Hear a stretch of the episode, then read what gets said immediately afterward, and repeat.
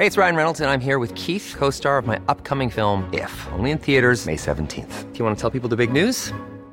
All right, I'll do it. Sign up now and you'll get unlimited for $15 a month in six months of Paramount Plus Essential Plan on us. Mintmobile.com slash switch. Upfront payment of $45 equivalent to $15 per month. Unlimited over 40 gigabytes per month. Face lower speeds. Videos at 480p. Active Mint customers by 531.24 get six months of Paramount Plus Essential Plan. Auto renews after six months. Offer ends May 31st, 2024. Separate Paramount Plus registration required. Terms and conditions apply if rated PG. Heraldo Radio. Esto es República H, la información más importante de lo que pasa en el interior de la República, con el punto de vista objetivo, claro y dinámico de Blanca Becerril.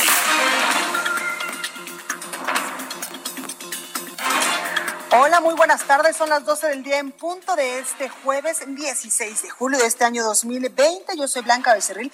Esto es República H y yo por supuesto que lo invito a que se quede conmigo porque en los próximos minutos le voy a dar toda la información más importante generada hasta el momento para que usted por supuesto esté bien informado de lo que ha ocurrido en las últimas horas en el territorio nacional, por supuesto con el tema del coronavirus, pero también con temas en materia de seguridad y es que de última hora César Duarte, el exgobernador de Chihuahua, se acaba de amparar en Estados Unidos contra su extradición a México. Esta es información de último minuto. El exgobernador eh, de Chihuahua, César Duarte, pues ya eh, interpuso un amparo allá en la Unión Americana después de ser detenido hace algunos días allá en Miami, Florida, por varios casos, por varias acusaciones en su contra, por incluso pues haber eh, dejado, diría el gobernador eh, Javier Corral, el gobernador de Chihuahua, casi en la quiebra al estado de Chihuahua. Bueno, pues el gobernador hace unos momentitos acaba de informar que se acaba de amparar para que no sea extraditado a nuestro país. También hace unos cuantos minutos el presidente de México, Andrés Manuel López Obrador, en esta gira que lleva eh, pues realizando toda la mañana ya en eh, Jalisco, estuvo en Zapopan donde inauguró las instalaciones de la Guardia Nacional, al lado, por supuesto, del gobernador Enrique Alfaro. También le tenemos información de eh, pues la mañanera, de la conferencia mañanera que dio desde este estado de la República el presidente López Obrador, donde incluso el gobernador Enrique Alfaro pues le dijo que está en la mejor disposición eh, de que tengan un, un diálogo franco y sincero con la federación para eh, pues el bien de los jaliscienses y para el bien del país. Así que como puede ver, hay muchísimas, muchísimas cosas que contarle. También ayer se reunió, eh, pues hubo una reunión de estos gobernadores que ya han llamado estas, estas reuniones, la Alianza Federalista, que ya está integrada por 11 gobernadores de partidos de oposición, quienes pues ya exigían, exigían a la federación una mejor distribución fiscal y un mejor manejo de la emergencia sanitaria, como lo han exigido estos gobernadores, eh, priistas, panistas y también eh, de Movimiento Ciudadano,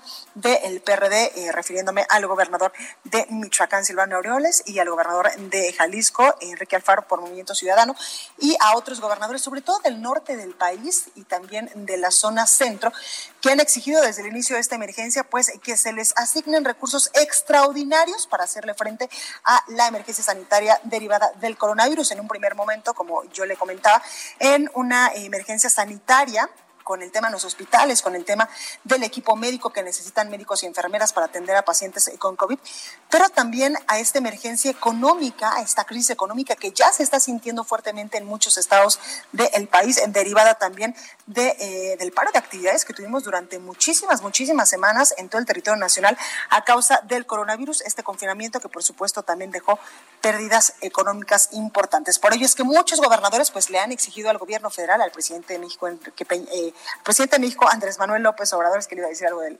expresidente Enrique Peña Nieto, al presidente de México, eh, Andrés Manuel López Obrador, pues que dé su bracito a torcer y que les van de más recursos, por favor, porque ellos están haciéndole frente a esta emergencia sanitaria con recursos ordinarios y que no sean como en gobiernos pasados, como por ejemplo con el gobierno del, del expresidente Enrique Peña Nieto, donde solo se le da recursos a unos cuantos. Bueno, pues ahí la información. Recuerda que nos puede seguir en nuestras redes sociales. Estamos en Twitter como arroba el heraldo de México. Mi Twitter personal es arroba blanca becerril. También estamos en Instagram, en Facebook, en YouTube, completamente en vivo a través de www.elheraldodemexico.com.mx. Aquí en la Ciudad de México nos escuchamos por el 98.5 de FM en Guadalajara, Jalisco, en mi tierra, en la Perla Tapatía, que espero muy pronto ya andar eh, por allá tomándome un buen tequilita y también unas tortas ahogadas deliciosas. Bueno, pues allá nos escuchamos por el 100.3 de FM, en Monterrey, Nuevo León por el 90.1, en Tampico, Tamaulipas 92.5, en Villahermosa, Tabasco, donde también se come delicioso, que le cuento yo de los mariscos y del pejalagarto, que está delicioso. Bueno, pues allá nos escuchamos por el 106.3 de FM, en Acapulco, Guerrero 92.1, también en el Estado de México y en el Valle de México, por supuesto, por el 540 de AM, en Tijuana, Baja California 1700 de AM y también por el 101.9 y 103.7 en Nuevo Laredo, Tamaulipas. Y además ya nos escuchamos del otro lado de la frontera en Brownsville y en McAllen, Texas. Sin más, vamos a un resumen de noticias y comenzamos con toda la información. En resumen. Esta mañana en España comenzó el proceso de extradición a México del exdirector de Pemex, Emilio Lozoya, quien podría llegar a territorio nacional durante las primeras horas de este viernes. Este miércoles se llevó a cabo una sesión de la Alianza Federalista integrada por 11 gobernadores de partidos de oposición, quienes exigieron a la federación una mejor distribución fiscal y un mejor manejo de la emergencia sanitaria por coronavirus. Distintos escritores y periodistas lanzaron un desplegado titulado En contra de la deriva autoritaria y por la defensa de la democracia, en donde acusan al presidente de México, Andrés Manuel López Obrador, de concentrar el poder. En respuesta, el mandatario dijo que celebra que quienes defienden el modelo neoliberal dejen la simulación para buscar restaurar el antiguo régimen de corrupción. Esta mañana, desde Zapopan, Jalisco, el presidente de México, Andrés Manuel López Obrador, aseguró que trabaja en coordinación con el gobierno del Estado para garantizar la seguridad de los ciudadanos. Hemos estado trabajando, repito, de manera organizada. Como lo expresé ayer, podemos tener diferencias y eso es consustancial a la democracia. Bueno, por su parte, el gobernador de Jalisco, Enrique Alfaro, propuso corregir el rumbo de la relación entre su administración y el gobierno federal para trabajar a favor de todos los mexicanos. Vengo hoy a proponerle que nos demos la oportunidad de corregir el rumbo para iniciar una nueva etapa de diálogo y cooperación por el bien de México. Que lo hagamos a partir de un principio básico, el respeto mutuo. Bueno, pues ahí las palabras del gobernador. Y la Secretaría de Salud a nivel federal informó que en México ya suman 317.635 contagios de coronavirus y 36.906 muertes. A nivel internacional, este jueves la Universidad de Johns Hopkins de los Estados Unidos reporta que hay en todo el mundo 13.578.000 casos del nuevo COVID-19 y más de 584.000 muertes.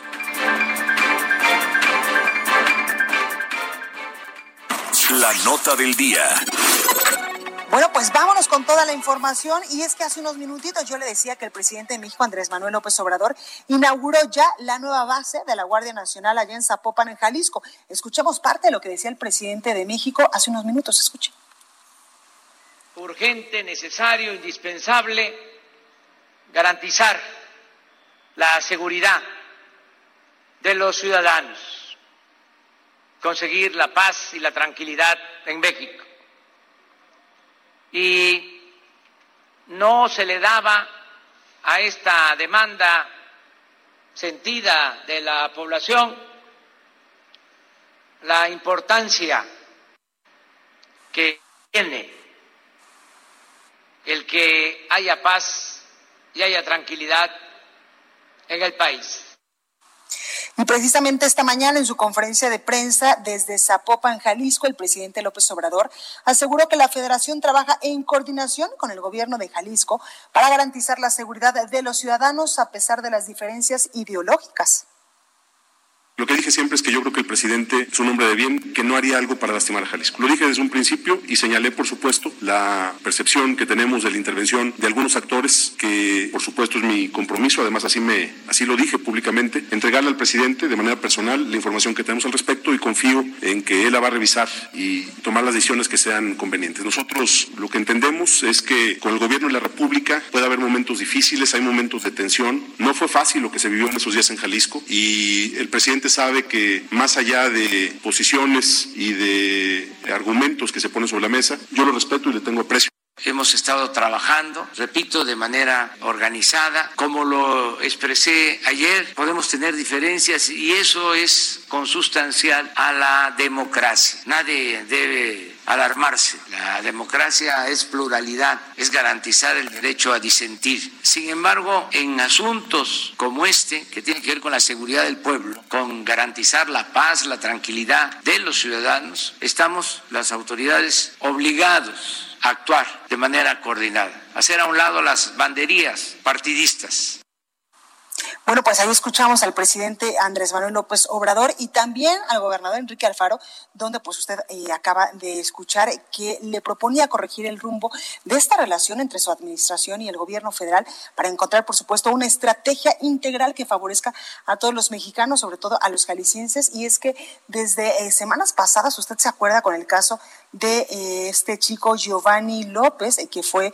pues, que fue, pues, brutalmente golpeado y después perdió la vida allá en, en Ixtlahuacán de los Membrillos, en Jalisco. Bueno, pues desde ese momento ya se veía una fricción importante entre el gobierno del presidente eh, Andrés Manuel López Obrador y el eh, gobernador Enrique Alfaro, el gobernador de Jalisco. Por ello es que incluso el gobernador le mandó pues eh, varios mensajes al presidente para reunirse con él, para sentarse y para platicar sobre este tema de, de este joven, de Giovanni López, que perdiera la vida a manos de la brutalidad policíaca allá en Ixtlahuacán de los Membrillos, y de otros temas también, entre ellos, pues el tema del manejo de la emergencia sanitaria por el coronavirus. Sin embargo, pues el presidente Andrés Manuel López Obrador le decía que él prefería esperar, que todavía no era momento de sentarse con el gobernador.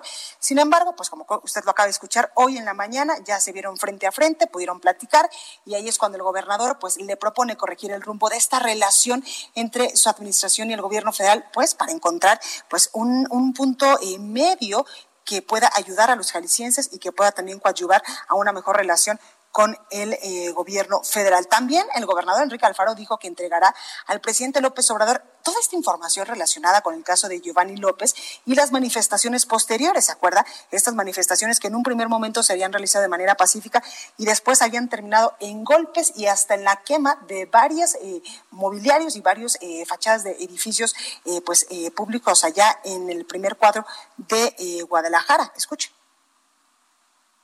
Tener diferencias en la manera de ver algunos temas no significa que seamos enemigos. Hablar con la verdad y de frente puede hacerse también con respeto y reconocimiento al presidente de todos los mexicanos. A partir de estas reflexiones quiero darle hoy un mensaje sencillo y respetuoso, sino para poner sobre la mesa toda nuestra voluntad para reconstruir la relación entre el gobierno estatal y el gobierno de la República. Hoy más que nunca, Jalisco necesita de su presidente. Por eso vengo hoy a proponerle que nos demos la oportunidad de corregir el rumbo para iniciar una nueva etapa de diálogo y cooperación por el bien de México. Que lo hagamos a partir de un principio básico, el respeto mutuo. Bueno, pues ahí el eh, gobernador Enrique Alfaro reiterándole pues esta propuesta al presidente y Andrés Manuel López Obrador de que pues ya se lleven bien, que ya se fumen la pipa de la paz por el bien de todos. También el gobernador de Jalisco, Enrique Alfaro, aseguró que la línea 3 del tren ligero de Guadalajara ya va a comenzar operaciones en el mes de septiembre. Escuche. El día de ayer hablé con el secretario de Comunicaciones, con Jiménez Espriu, para poder proponerle al presidente justamente hoy el que ya en función de su agenda defina una fecha de inauguración que podrá estar entre el 15 de agosto y el 1 de septiembre, ya que estamos prácticamente terminando las pruebas preoperativas, ya eh, la obra civil está prácticamente terminada, estamos haciendo los últimos ajustes, estamos listos, presidente, ya para empezar operaciones, entonces ya será cuestión de poner una fecha. También vamos muy avanzados ya con el proceso con la Secretaría de Hacienda del compromiso de línea 4, que ya está eh, todos los trabajos de planeación terminados y listos para poder arrancar también cuando el presidente lo, lo indique. Pues ahí está una muy buena noticia para los jaliscienses, ya se va a arrancar línea 3 del tren ligero allá en Guadalajara. Y todos los detalles de la visita del presidente Andrés Manuel López Obrador a Jalisco nos los tiene nuestro compañero Ricardo Gómez, porque por supuesto que Guadalajara pues amaneció dividida con la visita del presidente López Obrador. Ricardo, ¿cómo estás? ¿Qué tal, Blanca? Muy buenas tardes. Así es, desde muy tempranas horas aquí en Guadalajara, específicamente en Zapopan, donde se encuentra la quinta región militar y el Colegio del Aire, donde se llevó a cabo la, la mañanera del presidente Andrés Manuel López Obrador, pues amaneció con la división de personas simpatizantes y detractores de la Cuarta Transformación. Acudieron a tempranas horas para hacer la manifestación de sus ideas. En un inicio, eh, fue de confrontación entre ambos bandos que estaban divididos prácticamente por el flujo vehicular de esta avenida por donde se encuentra eh, la quinta región militar, pero ya conforme fue avanzando eh, el día, pues se separaron, se dividieron para evitar mayores conflictos. Y ahí mismo en donde se llevó a cabo la, la conferencia matutina acudieron además de simpatizantes y detractores un grupo de maestros que no han recibido su pago y que reclaman que incluso han tenido desde 10 o 15 quincenas que no han recibido eh, su, su sueldo y reclamando pues tanto al gobierno del estado como al gobierno federal porque no ha llegado el recurso para ellos. Eso fue lo que ocurrió eh, temprano allá en la zona de la quinta región militar en el Colegio del Aire. Más tarde, eh, una vez que terminó la, conferencia matutina, salieron en convoy a, rumbo a la colonia del Fortín, donde se llevó a cabo la inauguración de la base militar, de, la base de la Guardia Nacional. Eh, ya a la salida de, de, del Colegio del Aire, eh, Andrés Manuel López Obrador se detuvo unos instantes con las personas que estaban esperando ahí afuera, eh, solamente los saludó eh, y ya eh, emprendió rumbo al Fortín y cuando llegó allá fue también recibido por otras manifestaciones. Eh, contrario a lo que se vivió por temprano aquí en, la zona de la quinta región militar, allá en, la base de la Guardia Nacional, lo esperaban familias de personas desaparecidas que estaban pidiéndole su ayuda y además personas vecinos de las avenidas del, del, del municipio de Tonala que viven en unas colonias en las que es posible llegar a cabo de el pago de una caseta de, de cuota de, en la autopista de Tonalá, quienes estaban manifestando porque les retiraron esas casetas para que pudieran llegar a sus domicilios sin tener que hacer el pago de esta cuota y las personas de las familias de personas desaparecidas también estaban presentes. Y de igual manera en esta parte de, de Zapopan, en el Fortín, eh, estuvieron presentes eh, detractores y, personas simpatizantes de la cuarta transformación y de nueva cuenta se hicieron de palabras y no faltó el corte de manga. Sin embargo, eh, la lluvia hizo que eh, se disolvieran estas manifestaciones porque cayó una fuerte lluvia aquí en Guadalajara y al momento no se ha reportado mayores incidentes fuera de estos dos eventos que tuvo el presidente Blanca. Pues ahí lo tenemos, Ricardo. Muchísimas gracias por esta crónica. Por nada, seguimos al pendiente. Por supuesto, muchísimas gracias. Bueno, y este miércoles, ya decía yo eh, en el resumen, que se llevó a cabo una sesión de la llamada Alianza Federalista, integrada por los gobernadores de Durango, de Chihuahua, también Guanajuato, Coahuila, Colima, Jalisco, Aguascalientes, San Luis Potosí, Tamaulipas, Michoacán y Querétaro, a fin de exigirle a la federación una mejor distribución del gasto fiscal y un mejor manejo de la emergencia sanitaria y es ahí cuando eh, pues el gobernador de Nuevo León, eh, Jaime Rodríguez Calderón el Bronco, negó que esta alianza también pues de estos eh, mandatarios de estos 11 estados de la República de oposición tenga algún propósito electoral de cara a los comicios a los comicios del próximo año. Por ello el presidente pues habló al respecto y el presidente López Obrador pues también aceptó revisar el pacto fiscal luego de estos reclamos por parte de gobernadores para obtener más recursos federales para sus estados. Se escuche. En el caso de los estados, están haciendo un esfuerzo para enfrentar el problema de la deuda de manera legítima. Le solicitan a la federación más recursos, pero también la federación tiene eh, límites y tiene que buscar que se mantengan sanas las finanzas, que no se endeude el país, que podamos cumplir bueno, y precisamente esta reunión de la Alianza eh, Federalista, que sumó pues a estos 11 gobernadores, se llevó a cabo en, Durango eh, y allá pues, eh, pues está nuestro compañero Ignacio Mendívil con toda la información. Ignacio, buenas tardes, ¿cómo les fue? Cuéntanos. ¿Qué tal? Muy buenas tardes. Pues efectivamente fue una reunión muy larga donde se vieron muchos puntos. Y en el caso este muy particular, de la cuestión tributaria, dicen los gobernadores que el dinero que mandan a la federación lo recaudan los estados y que no es posible que sean medidos con esta vara durante tantos años desde López Portillo, que están ellos dando por cada peso que mandan a la federación, 20 centavos son los que regresan a su estado. Y esos 20 eh, centavos ya vienen etiquetados, o sea, no se puede trabajar así. Y por eso ellos dicen que hay que cortarle tanta disponibilidad al presidente de la República, porque aunque tengo otros datos, se requiere impulsar y poner dinero a trabajar en función de la salud porque no saben si van a lograr salir de la pandemia en la parte centro o parte norte de la República Mexicana. Ellos dijeron que es necesario en este momento también invertirle en una oficina nueva que ellos van a estar patrocinando como ProMéxico. Ya no se llamará igual, pero estará pagada por estos 11 estados para poder promocionar tanto en Asia como en Europa, en Estados Unidos, Centroamérica, Sudamérica y todo el mundo lo que va a ser los beneficios de este nuevo Tratado de Libre Comercio entre Estados Unidos y México, porque se necesitan empleos para poder también hacerle frente a la otra pandemia, a la económica. Dijeron también que estarán haciendo un padrón de todos los médicos que estén disponibles porque ya están cansados y otros han sido retirados de la línea de combate del COVID a, cuatro meses de que se tiene esta eh, eh, pandemia eh, en este número tan alto de tanto contagiados como enfermos. Así es que la situación es grave y dijeron ellos que estarán sumando a otros gobernadores y que era urgente esta reunión, esta convención hacendaria fiscal para poder determinar otros procedimientos, otra fórmula para que sea más equitativa para todos los estados, porque ellos son los que están recaudando el dinero que necesita la federación y no puede ser utilizada como lo está haciendo en estos momentos el presidente Andrés Manuel López Obrador. Así las cosas aquí en Durango después de esta larga y larga asamblea de estos 11 gobernadores. Pues ahí lo tenemos. Muchísimas gracias, Ignacio, por tu reporte. Ahí estamos a la orden.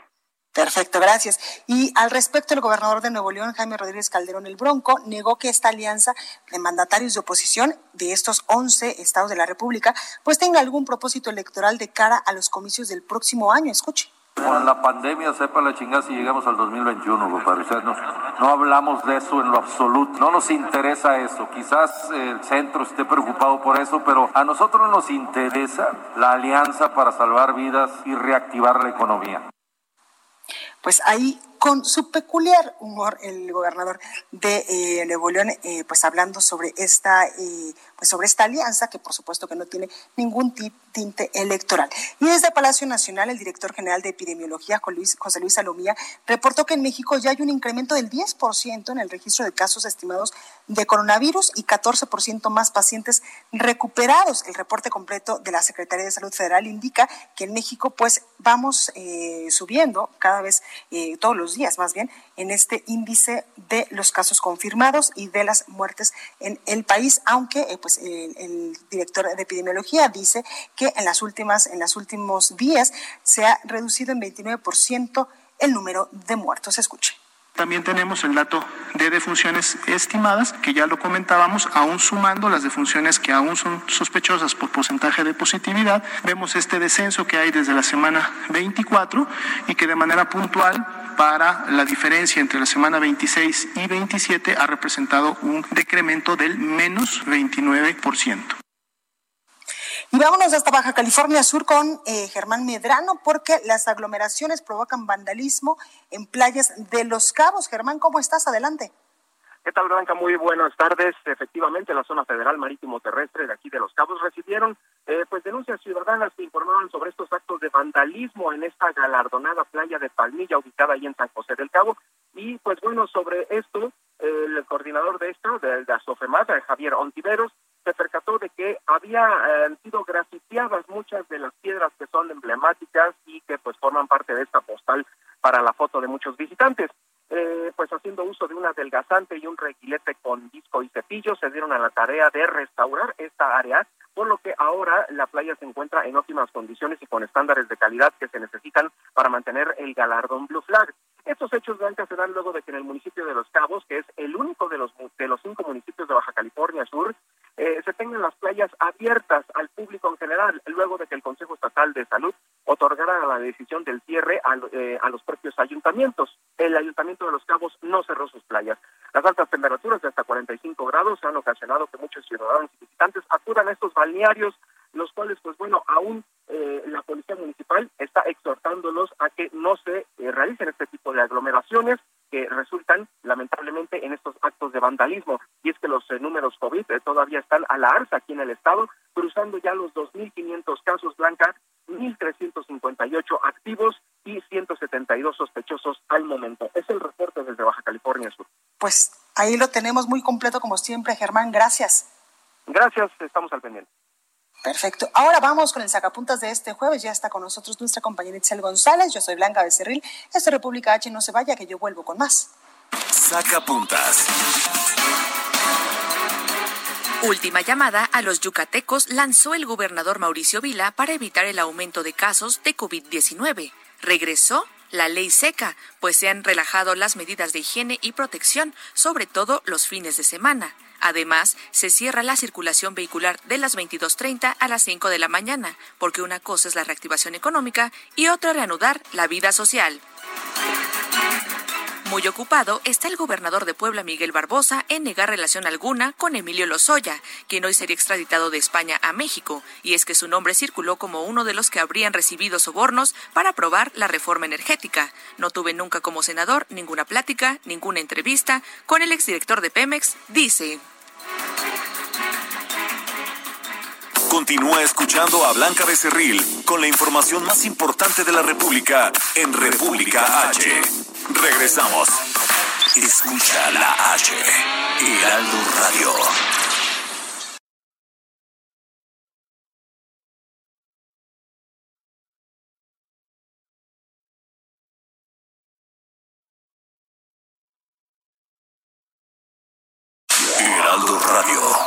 Estamos de regreso con la información más importante de la República en República H con Blanca Becerril, transmitiendo en Heraldo Radio. Queridos amigos, muy buenas tardes. Les habla Adriana Riveramelo y bueno, con el gusto de siempre, en este momento pues les vengo a, platicar de un esterilizador portátil que se llama Bepo, que es una maravilla, de verdad, vale mucho la pena que ustedes lo adquieran. Sabemos que bueno, con esta nueva normalidad es indispensable continuar con las recomendaciones de las autoridades sanitarias y complementar nuestra protección con artículos de alta calidad y de última generación que nos ayuden ayuden precisamente a evitar los riesgos de contagio. Bepo es un innovador esterilizador de batería recargable a base de vapor que se ha posicionado entre los artículos más vendidos en las ciudades de Europa, en donde se ha reactivado la actividad de empresas y espacios sociales. Su fácil uso y tamaño portátil, pues eh, lo vuelve un artículo de gran utilidad, porque podemos utilizarlo en cualquier lugar, en el súper, por ejemplo, en la oficina, en el automóvil, en el transporte público o incluso por un niño en un salón de clases. Y Bros Company trae este innovador gadget con un increíble precio. Así es que a marcar en este momento al 800 mil para que se lleven Bepo. Recuerden, el precio es increíble, vale la pena que empiecen a marcar y además con su compra y pagando con tarjeta van a recibir un regalo con valor de más de mil pesos. Nuevamente repito el número para que llamen es el 800 mil 800 mil para que se lleven este esterilizador portátil llamado Bepo y bueno pues la pasen bien y estén seguros y tranquilos. Muchas gracias. Buena tarde. En resumen.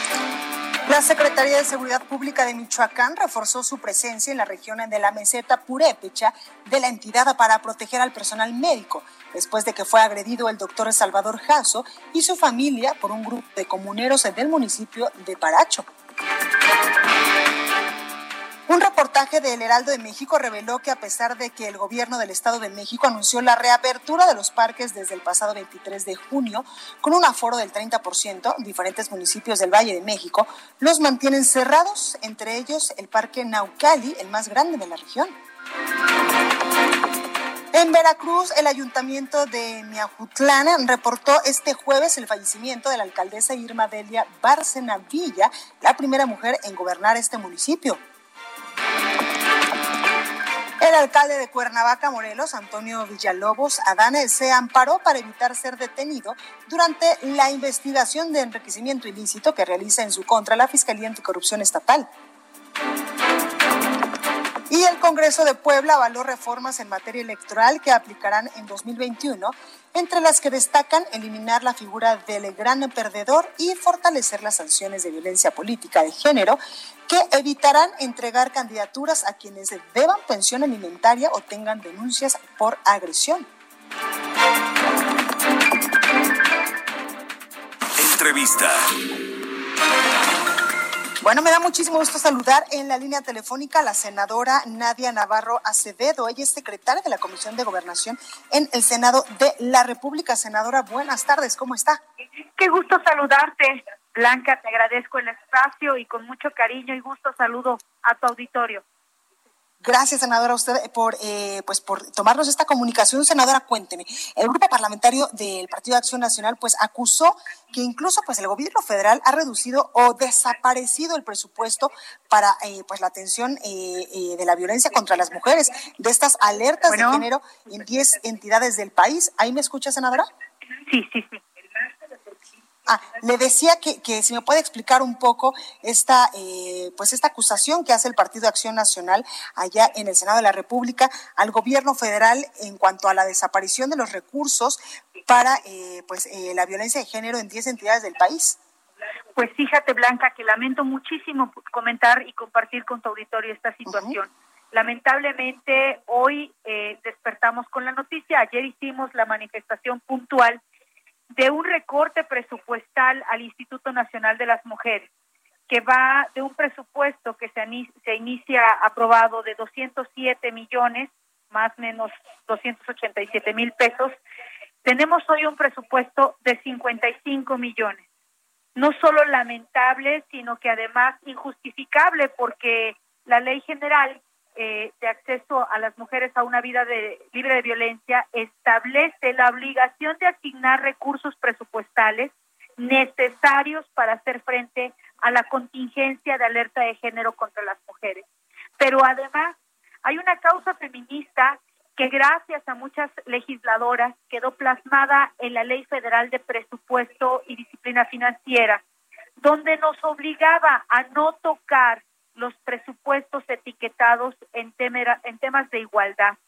Hoy nos quieren justificar que debido a la pandemia, que debido a esta crisis económica que atraviesa el país, no quieren decir que le quitan dinero, dicen que reducen el presupuesto y que es toda la estructura de gobierno.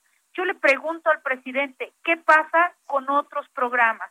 No veo que se detenga el tren Maya, no veo que haya reducción en dos bocas y por supuesto estos proyectos ambiciosos que no hacen más que demostrar la frivolidad con la que el presidente ha asumido el tema de género. Es vergonzante que hoy exista silencio ante un lamentable retroceso. Años de lucha, querida Blanca, para que pudiéramos tener en la ley establecido y protegido un presupuesto para las mujeres. Está comprobadísimo que el tema es que hoy la pandemia ha puesto a las mujeres en una zona de peligro y de riesgo. Estar 24 horas a cargo de una casa, estar 24 horas en convivencia. Sabemos que los principales agresores de las mujeres pues son sus parejas sentimentales y hoy hoy las tenemos encerradas y sin presupuesto y sin infraestructura y justifican, dicen, este recorte presupuestal solo va a ser a los capítulos 2000 y 3000 del presupuesto de egresos. Perdón, con este presupuesto se contrataban a las psicólogas, a las abogadas y a toda la infraestructura con las que cuentan la entidad federativa y la, y la propia institución para contratar y pagar estos salarios. O sea que no solo se redujo nos expuso, sino que también le quitó el dinero a las profesionistas que trabajaban en estos rubros. Qué lamentable. Senadora, ¿y ahora quién nos va a cuidar si no hay dinero para, para, pues para estos, estos programas, para estos temas?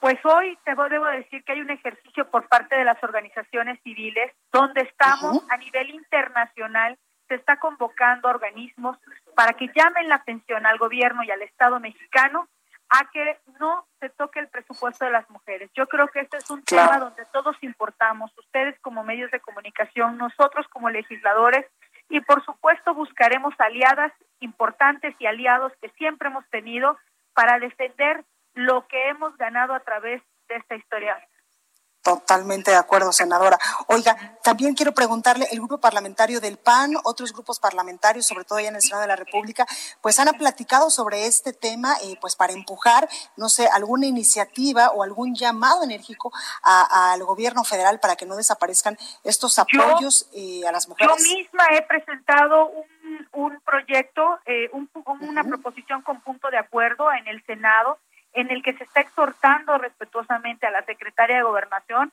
y a la Secretaría de Hacienda y así en coordinación con la Comisión Nacional para Prevenir y Erradicar la Violencia, que se restablezca la brevedad del recurso. Tenemos que gritar porque no, es, no es posible que solo cuando se grita, cuando se exige, es cuando el gobierno voltea. Hemos sido respetuosos de todas las, las políticas que han realizado, recortes presupuestales que han justificado, pero por Dios, no hay peor empatía ni falta de conocimiento que dejar ahí sus eh, eh, obras monumentales y quitarle el dinero al, al sector de las mujeres, que muchas de ellas se ubican en un tema vulnerable. Ya nos quitaron los refugios, dejaron de escuchar a las mujeres que tienen cáncer, ya eh, destrozaron la infraestructura de hoy del Instituto Nacional de las Mujeres y de los refugios. ¿Qué más, Blanca? Totalmente, senadora, pues ahí lo tenemos. Esperamos que eh, pues este llamado al gobierno federal eh, pues sea escuchado y atendido, porque como usted bien lo decía, nos costó muchísimo trabajo crear incluso pues estas instituciones, lograr estos apoyos del gobierno federal para las mujeres, claro, para que de la noche a la mañana pues se eliminen. Lamentable, Blanca, lamentable y que sea un mensaje para todas las mujeres. Esto no es un tema de partidos, esto no es un tema de ideología esto es un tema que nos debe de unir como mexicanas, como madres, como profesionistas. Es hoy y tenemos que alzar la voz. Totalmente, pues ahí lo tenemos, senadora Nadia Navarro Acevedo, secretaria de la Comisión de Gobernación en el Senado de la República. Muchísimas gracias por platicarnos sobre este importante tema y por supuesto por su tiempo. Estoy con mucho gusto siempre a tu disposición, querida Blanca. Muchas gracias por el espacio. Gracias. Bueno, pues ahí lo tenemos. Vámonos ahora eh, con eh, pues más compañeros que están en el interior de la República para saber pues cómo eh, se están suscitando las notas en el país. Y es que la Secretaría de Salud alertó sobre la automedicación en presencia de síntomas de COVID-19, pues los efectos de esta práctica podrían ocasionar desde un dolor de cabeza hasta la muerte. Gerardo Suárez nos tiene toda la información. Gerardo, ¿cómo estás?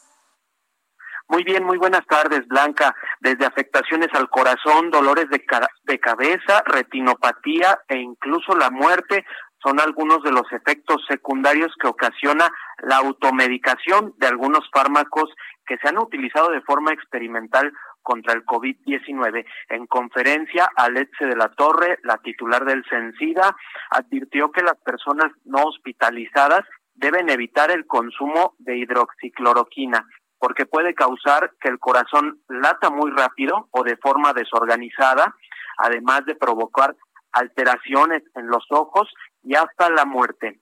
La ivermectina llega a ocasionar dolor de cabeza y afectaciones en la piel, mientras que otro medicamento, un antibiótico llamado acitromicina, puede provocar también latidos irregulares del corazón, alteraciones del hígado y resistencia antimicrobiana. De hecho, estos dos últimos, Blanca, la ivermectina y la acitromicina, son parte de una lista que publicó el gobierno federal de 12 medicamentos que ya no se recomiendan para tratar al COVID-19 en ningún caso. Así lo informó Simón Cagua, el director general de coordinación de institutos nacionales de salud. En esta lista tampoco se recomiendan las nanomoléculas de cítricos, el arbidol o celtamivir, el factor de transferencia, la nitazoxantina, la colchicina, los antioxidantes, el dióxido de cloro, la inmunoglobina intravenosa, ni los interperones y la razón de ponerlos en esta lista es que no hay evidencia de su utilidad y por el contrario en algunos casos puede haber un potencial daño. Las autoridades refirieron que en los casos leves, en las personas que pasan eh, esta enfermedad del COVID-19 en casa, pues hasta el momento el único medicamento que se podría usar es el paracetamol con el fin de regular algunos de los síntomas que se presentan. Y en el caso de los pacientes graves, pues hasta el momento la evidencia solo es eh, fundamentada para el uso de eh, oxígeno complementario en los pacientes graves y pacientes críticos, ya sea con mascarilla, con puntas nasales o la ventilación mecánica. Blanca, por último, decirte que esta información se encuentra en un documento que se publicó apenas en el sitio coronavirus.gov.mx. Se llama Recomendaciones para el tratamiento de la infección por el virus SARS-CoV-2 causante del COVID-19 y que fue elaborado por diversos expertos, un grupo, un grupo de dos expertos convocado por el gobierno. Este es mi reporte. Perfecto. Pues ahí lo tenemos muy completo, como siempre, Gerardo. Gracias. Gracias, buenas tardes. Buenas tardes. Y vámonos hasta Tabasco con nuestro compañero Armando de la Rosa, porque mientras tanto, allá en ese estado de la República, se descarta la ley seca. Armando, cuéntanos. Así es, como tú ya mencionas, Blanca, pues precisamente eh, en sus en uno de sus últimos eventos públicos, el gobernador del estado, Dan Augusto López Hernández, pues fue cuestionado sobre eh, si podríamos regresar a la ley seca en Tabasco, si podría darse marcha atrás al cierre de comercios que ya se reabrieron aquí en el estado de Tabasco por la cantidad de casos de COVID-19. Sin embargo, el mandatario señaló que actualmente su gobierno no está evaluando eh, básicamente eh, impulsar la ley seca o eh, dar marcha atrás al cierre de negocios. Lo que básicamente dijo y que llamó mucho la atención es que, pues bueno, pues que las personas, la ciudadanía debe estar precisamente, eh, pues ya este, dispuesta a convivir con el virus, más allá de que eh, precisamente se vuelva la ley seca. Lo anterior se le cuestionó al mandatario tabasqueño, luego precisamente de que eh, también trascendieran que en el estado de Yucatán, pues bueno, pues están reactivando algunas medidas restrictivas, sin embargo, pues el gobernador Adán Augusto López Hernández señaló que no va a regresar la ley seca en el estado de Tabasco, no por el momento, aunque sí dijo que no se descarta en caso de que los casos de coronavirus sigan aumentando, ya que Tabasco suma hasta el día de ayer 15.911 casos confirmados de COVID-19 y 1.485 muertos. Este es el reporte. Pues ahí lo tenemos. Muchísimas gracias, Armando. Cuídate mucho. Gracias, seguimos al pendiente. Por supuesto. Y en temas de seguridad, el gobierno de Veracruz y su titular, eh, García, y su homólogo, el gobernador de Oaxaca, Alejandro Murat Hinojosa, presentaron los resultados de la Mesa Interestatal de Coordinación para la Construcción de la Paz y la Seguridad, a cinco meses de haber iniciado operaciones en la zona limítrofe entre ambas entidades, entre eh, Veracruz y Oaxaca, alineados, por supuesto, a la estrategia del presidente Andrés Manuel López Obrador, a esta, a esta estrategia en materia de seguridad. Las acciones conjuntas de combate a la delincuencia se han reflejado en una disminución del 25% en delitos de alto impacto en Veracruz y 30% en Oaxaca, por lo que este trabajo se extenderá a todo el istmo de Tehuantepec desde Salina Cruz hasta Coatzacoalcos. Después de aquellos acuerdos, eh, dijo el gobernador Cuitláhuac García, el gobernador de Veracruz, después de aquellos acuerdos en, lo que, en los que actúan tanto las fiscalías generales como las fuerzas del orden estatal y federales, hemos logrado objetivos contundentes y alcanzando importantes metas. Con esta coordinación han sido detenidas 161 personas que atentaban contra la tranquilidad en el estado de Veracruz y de Oaxaca. Dice el gobernador oaxaqueño, queremos reiterar nuestro compromiso de seguir construyendo las condiciones de paz para las familias mexicanas. Esto es parte de esta, eh, pues, de estos resultados de la Mesa Interestatal de Coordinación para la Construcción de la Paz y la Seguridad, integrada por el gobernador de Veracruz, Cuitláhuac García, y su homólogo, el gobernador de Oaxaca, Alejandro Murat. El análisis. Y me da mucho gusto saludar en la línea telefónica a nuestro colaborador, analista político, Paul Hospital. ¿Cómo estás? ¿Qué tal, Blanca? Encantado de saludarte. Muy buenas tardes a ti y a todo tu auditorio. Aquí con tantas novedades, tantas noticias que, bueno, dan la vuelta en todos los estados de la República. Totalmente. Oye, Paul, cuéntanos cómo va la aprobación del presidente de México, Andrés Manuel López Obrador, eh, pues en los diferentes estados de la República. Ya sabemos que pues estamos, eh, hace algunos días cumplió ya dos años del triunfo electoral que lo llevó a la presidencia de la República, en esta, como yo le he denominado, pues la segunda alternancia que tiene el eh, gobierno federal en el país. La primera pues fue en el 2000 con el partido Acción Nacional, con Vicente Fox, y ahora con un partido totalmente de izquierda, con Morena, a cargo del presidente Andrés Manuel López Obrador Obrador, pero ¿cómo le está yendo en aprobación en los estados? Sí, así es, Blanca. Y la verdad es que es muy interesante porque eh, vemos todos los días análisis, medios, encuestas, columnistas que hablan de la aprobación presidencial, pero en lo macro, es decir, ya la suma de cómo está la aprobación y la desaprobación de cada estado de la República, pero lo ponen en un solo número. Pero cuando ya te metes a los análisis en donde evalúan estado por estado, es impactante los cambios y también cómo se rompen paradigmas. ¿Qué paradigmas? Por ejemplo, se hablaba mucho del norte, que el norte era mucho más conservador, eh, en particular un estado como Baja California, ¿no? Que fue el primer estado de la República, recordemos, que gana Acción Nacional por allá en el 89 fue el primer estado que tuvo alternancia y bueno, pues era como un lugar que se apostaba a lo mejor un poco más conservador. Bueno, pues en particular en Baja California es el estado que más aprueba a López Obrador, según la última encuesta de Campaign and Elections, que justamente con Demotecnia, que bueno, pues han hecho muchísimos estudios de opinión, eh, publican esta encuesta segregada por estados, como te decía. Y entonces me sorprendió que Baja California sea el estado de la República que más aprueba al presidente López Obrador, insisto, por las condiciones y porque históricamente era, digamos, mucho más, eh, mucho más conservador. En segundo lugar, tenemos al Estado de México, en donde, bueno, pues se puede entender más, es la mancha urbana, la zona metropolitana, cruzado ahí con la Ciudad de México y demás.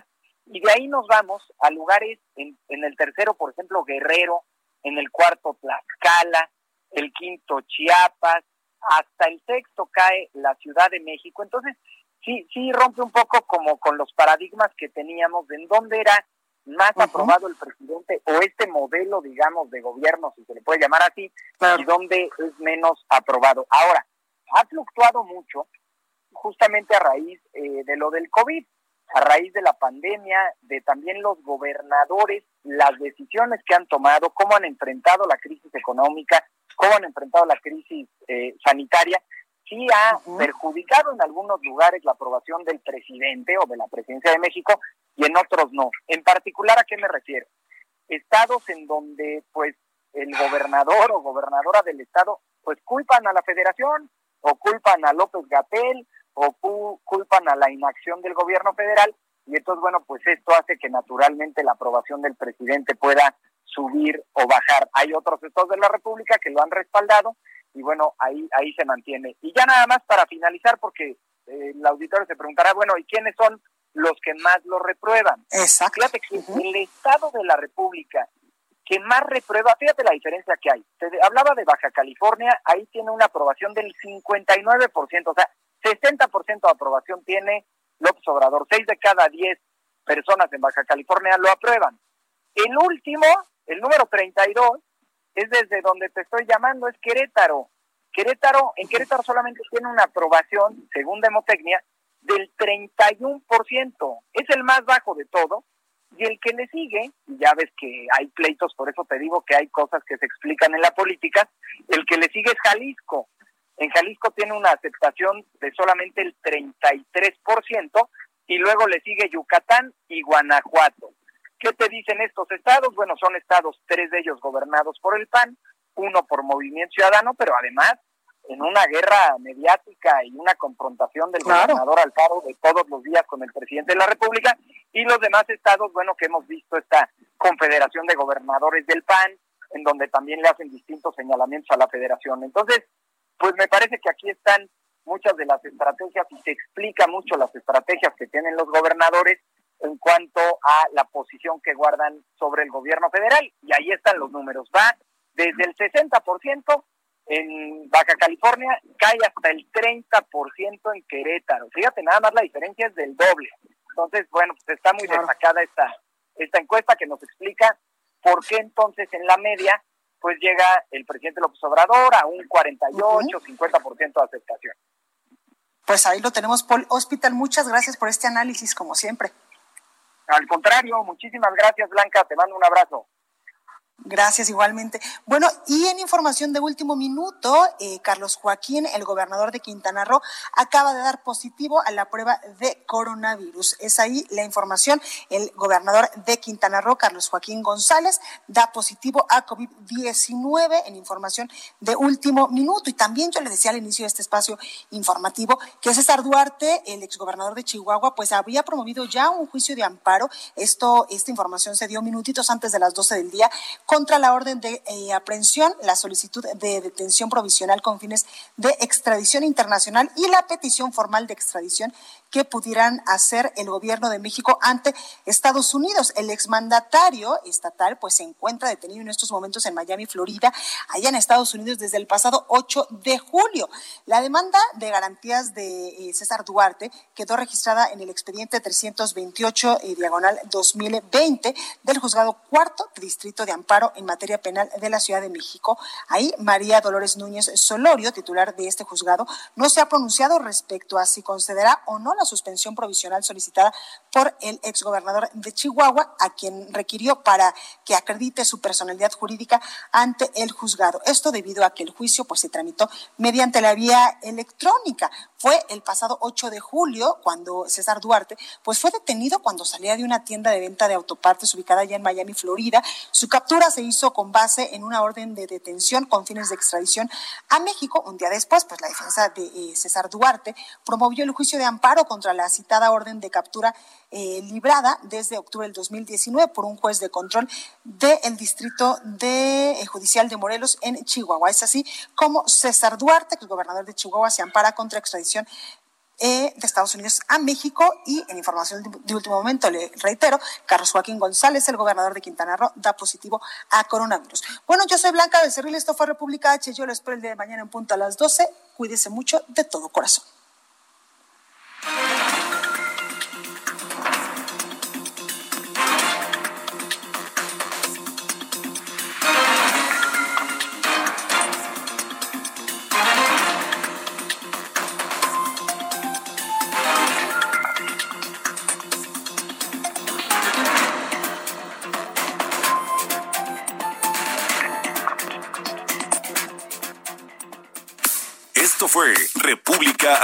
La información más importante de lo que pasa en el interior de la República, con el punto de vista objetivo, claro y dinámico de Blanca Becerril. Continúa escuchando Heraldo Radio, donde la H suena y ahora también se escucha. Una estación de Heraldo Media Group. Heraldo Radio, la HCL se comparte, se ve y ahora también se escucha.